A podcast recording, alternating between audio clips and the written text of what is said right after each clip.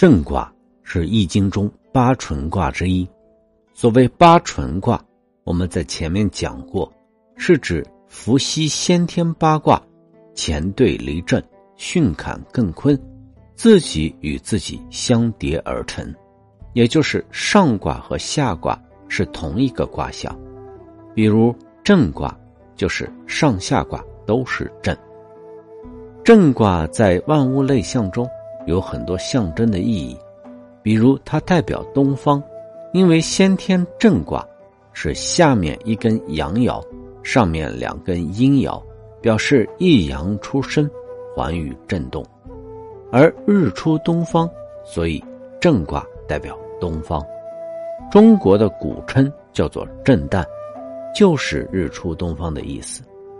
一阳出生，还象征着一家之中的长子。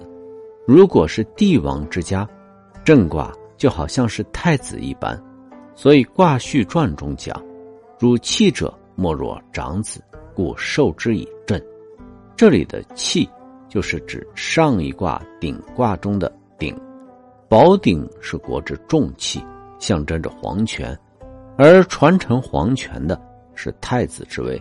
从这个角度上来讲，鼎卦后面就跟着正卦。震卦还代表电闪雷鸣，代表春天，因为冬天是阴气最重的时候，而春天一阳出生，就正好是震卦的卦象。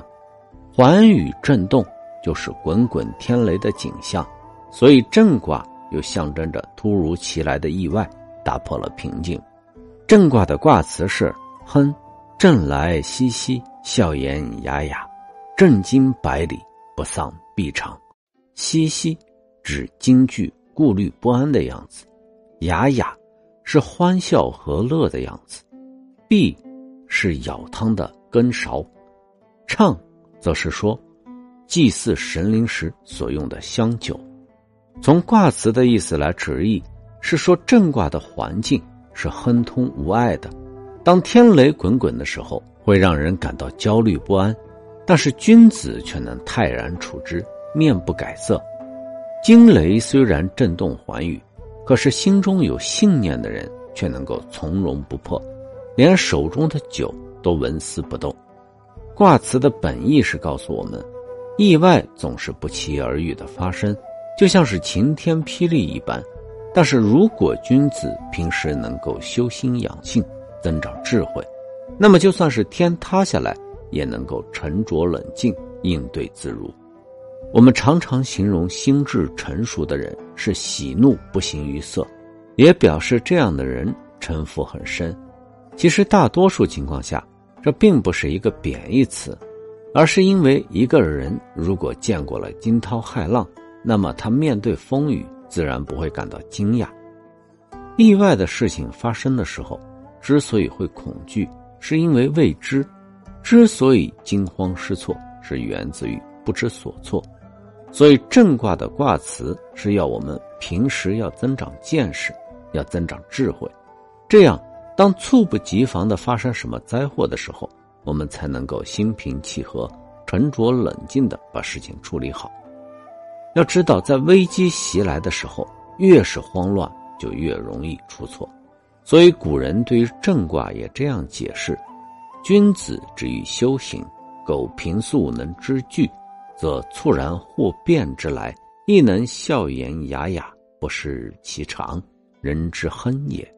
苏洵在《全术心术》中也提出：君子要泰山崩于前而色不改，麋鹿兴于左而目不顺。就是说，泰山在眼前崩塌，但是脸色不变；麋鹿突然出现在身边。但眼睛不眨，遇事要镇定自若，不受外界影响，要沉着镇静，遇事不慌。比如说，最著名的例子，就是诸葛亮的空城计。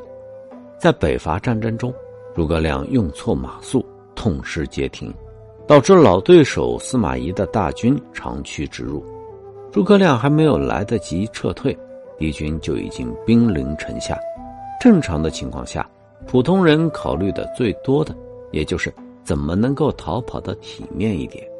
虽然危险，但是总比坐以待毙要强。而诸葛亮则是急中生智，反其道而行之，利用司马懿多疑的性格，城门大开，气定神闲的坐在城头上焚香抚琴。其实这个时候考验的就是心理素质。只要诸葛亮的心中有一丝慌乱，就会表现在情中，从而被司马懿识破计谋。而诸葛亮的表现绝对是泰山崩于前而色不改，就连琴弦意外崩断，也没有丝毫扰乱他的心态。当然，这是小说中的演绎，而现实生活中就是强调我们应当要具备一个强大的心理素质。这样有助于我们面对各种压力，比如很多人在面对重大考试的时候，往往前一夜就紧张的睡不着觉，结果第二天发挥失常；还有的人只要在公开场合就怯场，如果要是当众演讲，那简直就像要了他的命。这种心理素质其实非常影响一个人的发展，因为我们在社会中成长生活。必然或多或少的会面临这样的状况，有时候甚至可能是一些关键的场合，如果这个时候你不能正常发挥，那就会错过很多机会。